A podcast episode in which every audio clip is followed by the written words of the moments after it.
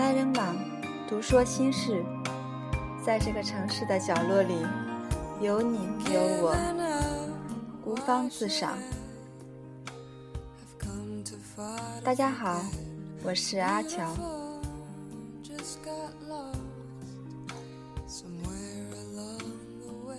偶然在网上读到一篇文章，是关于文艺女青年的归宿。正是闲时，给大家分享一二。文艺女青年是从事文艺的青年女士，一般物质生活丰裕，不愁衣食，没什么生活压力和负担。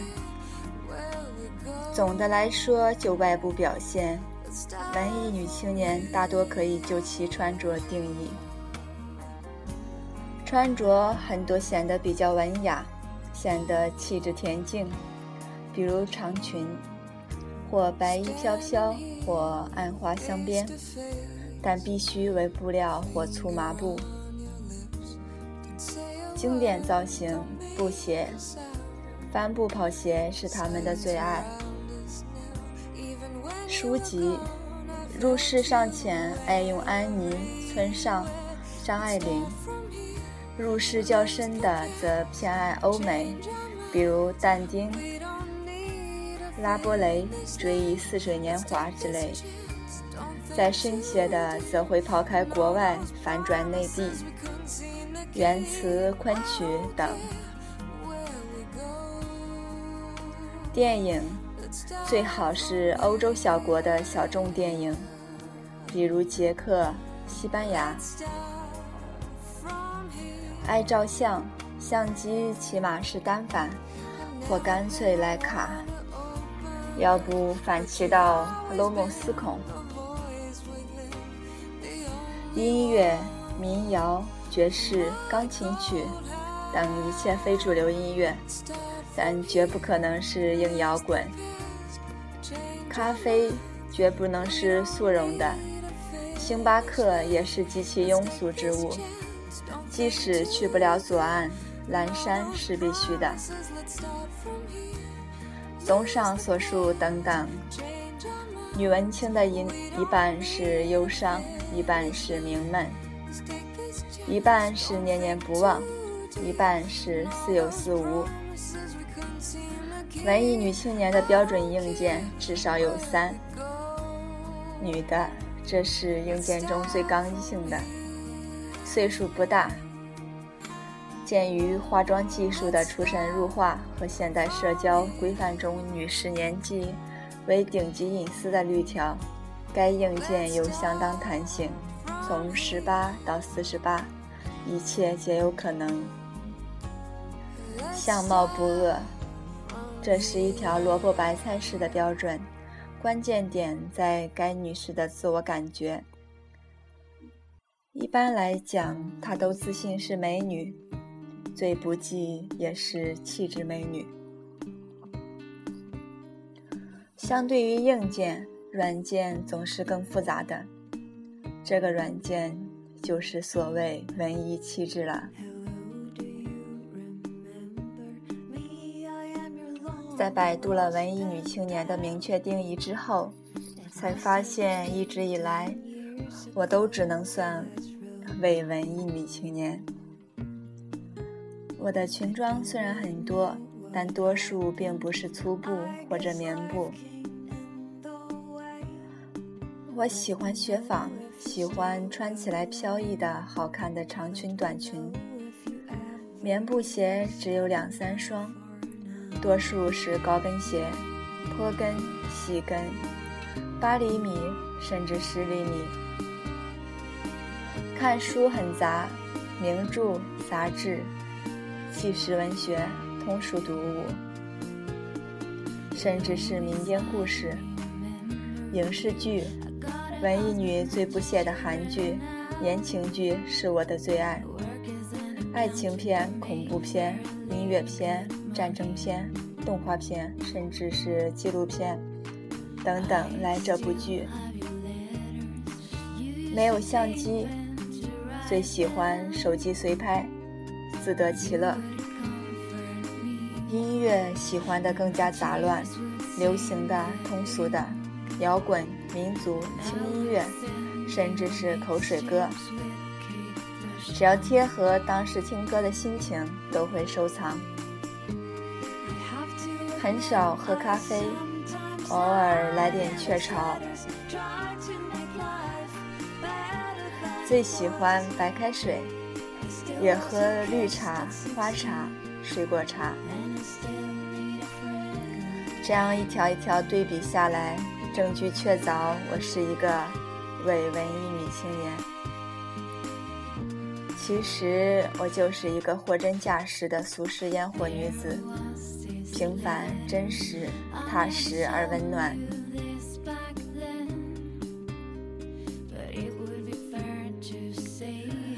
最近，知名文艺女青年柴静被曝从美国生小孩回来了，一副幸福知足的模样。于是，便有其粉丝感伤，心中的偶像都结婚生子了，真的沦为少妇了。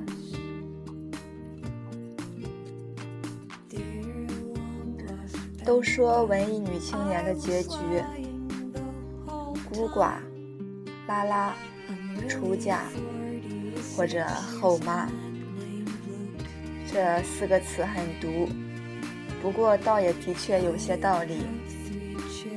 每一个仿佛都有案例可证。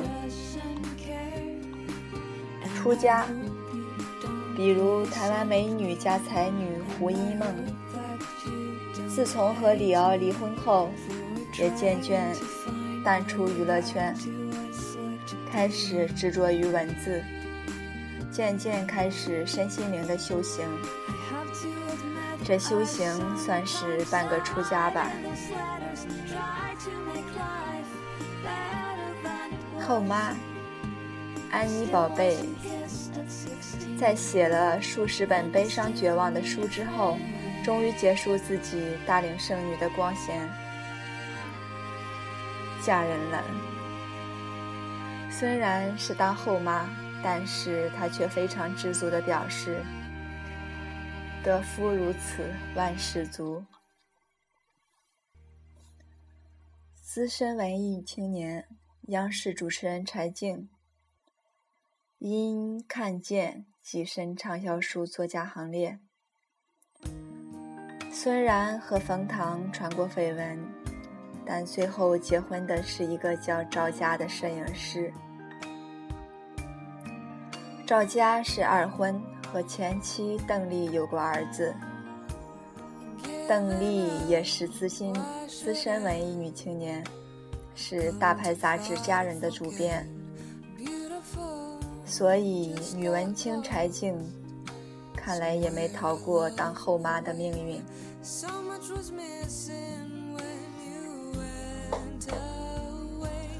孤寡最负盛名的文青当属张爱玲，她的命运与孤寡息息相关。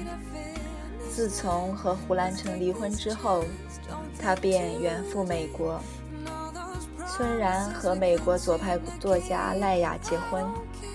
可不幸的是，赖雅先他而逝。于是，张爱玲从此就真的过着离群索居的孤寡生活，有意的避开一切关心她或者探究她的人。拉拉，早年娱乐圈的大才女刘若英，就自曝自己曾经喜欢同性。又或者是她曾经演过一个烂死的角色，便给人留下了拉拉的印象。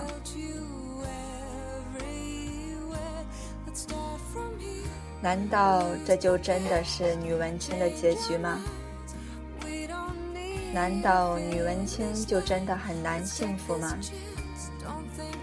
也许女文青身上的特质的确和世俗的幸福格格不入。他们太清高孤傲，恃才傲物。才女和美女都一样，其实都是上天禀赋，都是清高孤高的。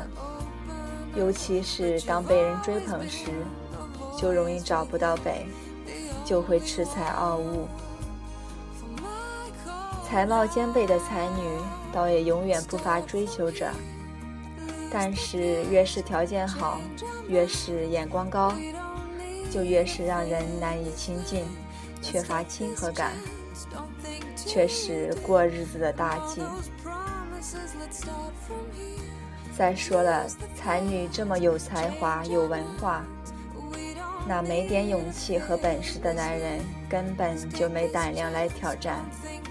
这边是才女看不上，那边是男人不敢，于是就形成了才女孤独的局面。比如张爱玲，当他看透人世冷暖，文字中透着凄冷，如同《金锁记》中所说。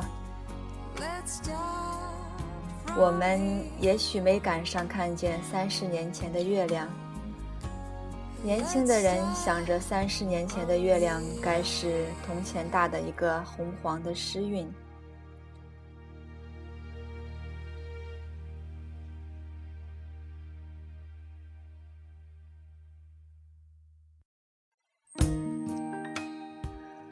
像朵云轩信笺上落了一滴泪珠。陈旧而迷糊。老年人回忆中的三十年前的月亮是欢愉的，比眼前的月亮大、圆、白。然而，隔着三十年的辛苦路往回看，再好的月色也不免带一点凄凉。张爱玲的文字性格也出名的冷傲，也许是才华或者出身贵族的她，总有一种高高在上的姿态，也就碰到了胡兰成，才让她有棋逢对手的味道。可是她被胡兰成深深的伤了，她便孤独的猥亵了。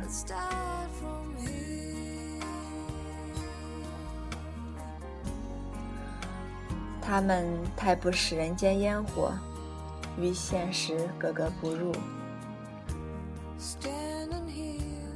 才女们有文化、有知识，精通诗词歌赋，还会即兴地写出或浪漫或忧伤的诗句。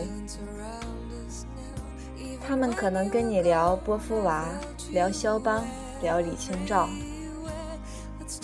他们可能坐在咖啡馆看人来人往，可能在家抱着猫咪晒太阳。他们是不食人间烟火的女神，可是他们的手指是打键盘的，而不是来洗碗拖地的。才女往往都是有创作的，尤其是写小说的。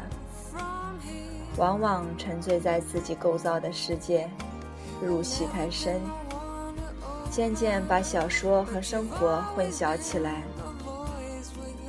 可能会闹笑话，那就是与现实格格不入。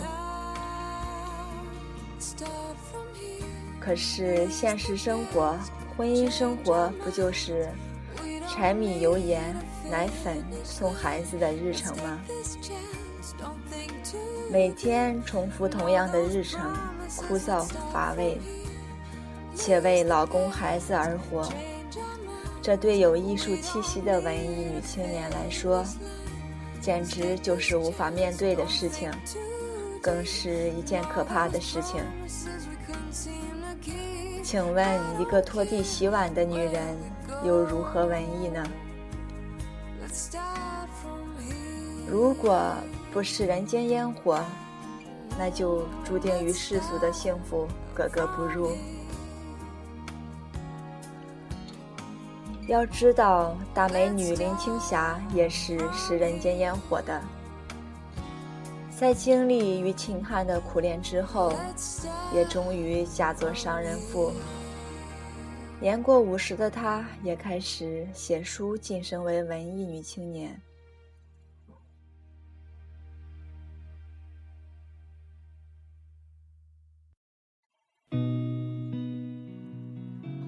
如果不食人间烟火，那只会让男人远远的看着，高高的供着。只有崇拜和敬仰，不会有关心和照顾。可女人的幸福是和关心和照顾息息相关的。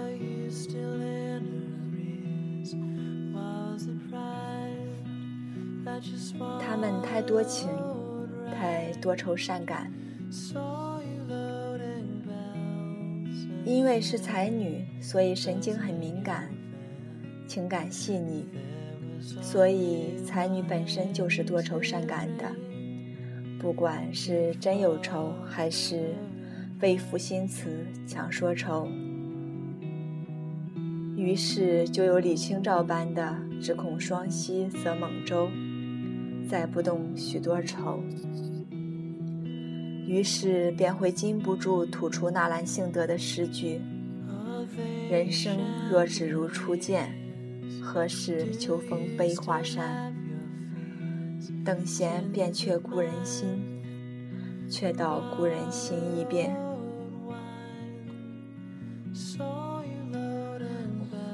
好吧，来看看《红楼梦》里的林黛玉，就是一个大才女。当然，贾宝玉也爱的就是她的才女气质。她太多情了。这里的多情是他对万物太有情了，就连看见凋零的花朵也忍不住感伤，于是便有著名的黛玉葬花。花谢花飞花满天，红消香断有谁怜？处处用情，太好细腻。在男女情爱上，面对贾宝玉和薛宝钗，也常因为只言片语吃醋发脾气，常常伤了身子，生生把自己给作死了。可幸福有时候需要傻傻的、神经大条的、睁只眼闭只眼的、抓大放小的。情感太过敏感细腻，只会徒生许多愁罢了。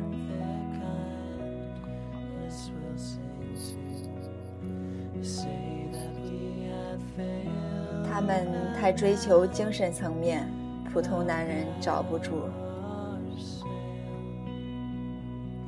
才女不是无脑女，正因为有思想、有深度。找了一个比他笨的男人，那他的精神就会孤独。所以他们内心深处希望找到一个与够能够与之琴瑟和鸣的男人，一个可以高山流水的男人。他们要求有精神共鸣，甚至还渴望他是灵魂伴侣。精神共鸣不容易，灵魂伴侣那就更难了。这世上称得上灵魂伴侣的有，却少之又少。比如萨特与波伏娃，比如钱钟书与杨翔。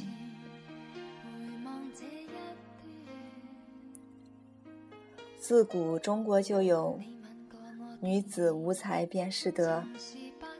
虽然现在女人地位提高了，但是女人有才华、有想法，依然不被很多男人所接受。大部分男人喜欢傻傻的女人，因为没负担，好骗、好打发，在两性关系中占有绝对的优势。可才女就不一样了。才女不好骗，而且在两性关系中也丧失了优势，所以普通男人根本不敢找文艺女青年，大多是因为怕雄性荷尔蒙容易受伤吧。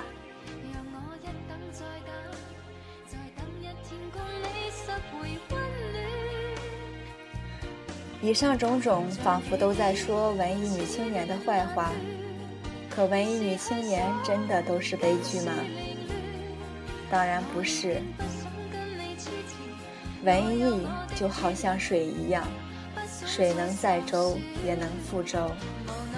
说白了，才华那就是一个工具，这在生存本领上绝对是大好事儿，可在婚恋情感上却是一把双刃剑。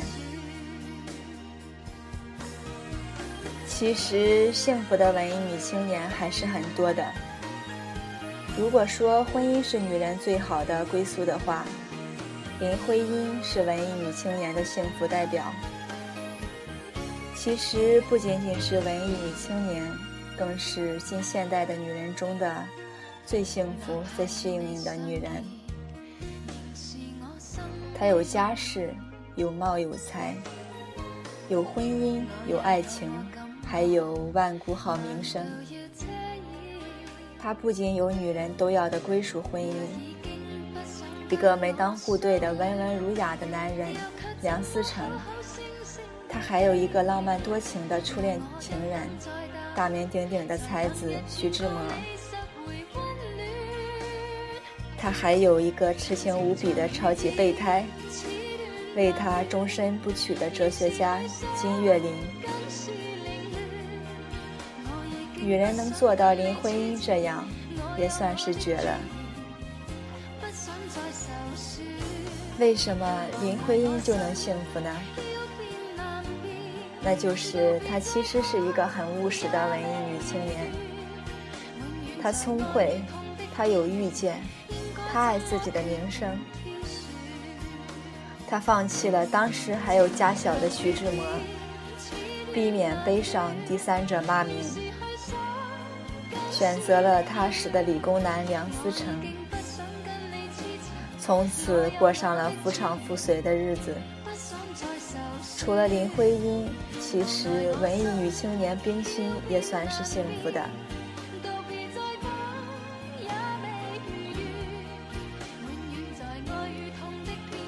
在观念开放的法国，也诞生了两个活得特别精彩的文艺女青年。他们是乔治桑和波伏娃。乔治桑并不漂亮，个子还矮，可是她就是有魅力。她爱情生活丰富多彩，她抽雪茄，饮烈酒，骑骏马，穿长裤。一身男性打扮的他，终日周旋于众多的追随者之间。即使乔治桑这个男性化的笔名，也来源于他的一个年轻情人。当有人批评这个矮小放荡的女人不该同时有四个情人时，这个不受世俗成规束缚的女人竟然回答说。一个像她这样感情丰富的女性，同时有四个情人并不算多。她曾借自己的作品公开宣称，婚姻迟早会被废除，一种更人道的关系将代替婚姻关系来繁衍后代。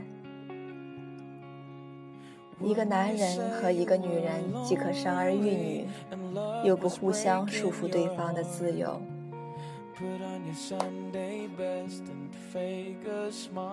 在离巴黎数百公里远的诺安镇庄园中，这个文采出众、多才多艺的浪漫主义作家，接待了一大批文学艺术史上名留青史的人物：诗人缪塞、作曲家兼钢琴家肖邦和李斯特、文学家福楼拜、梅里美。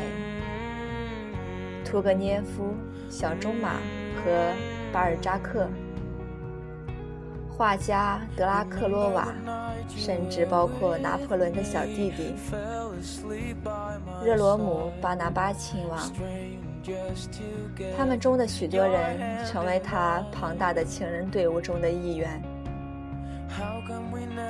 光这一串串人名，就足以让普通的家庭妇女们瞠目结舌吧。要爱有爱，要名有名，要激情有激情，要自由有自由，这要让多少女人羡慕呢？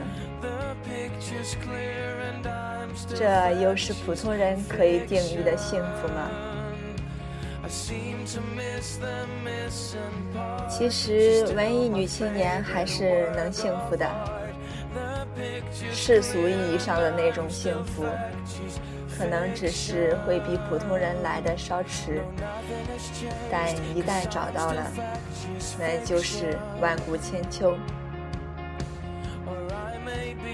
比如离婚后的琼瑶，熬到了四十一岁时，才等到离婚后的平鑫涛跟她结婚。从此家人身边才有守护人。再比如资深文艺女青年，唱着“我想我会一辈子的孤单”。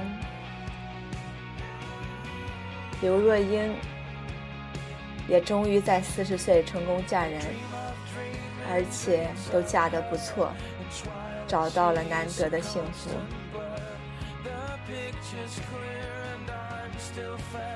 还有铁凝，那个多年前拜访九十岁的冰心老人时，冰心问他：“你有男朋友了吗？”铁凝说。还没找呢，你不要找，你要等。结果这一等，铁凝等到五十岁，等到了一个叫华生的男人，帅气多金、博学的经济学家华生。然后他在五十高龄宣布结婚。是啊，文艺女青年也是女人，也是渴望爱的，也不能免俗，也是要结婚生子的。哪怕她曾经是很多男文青心中的女神，但女神终究会沦为女人，而只有当她沦为女人。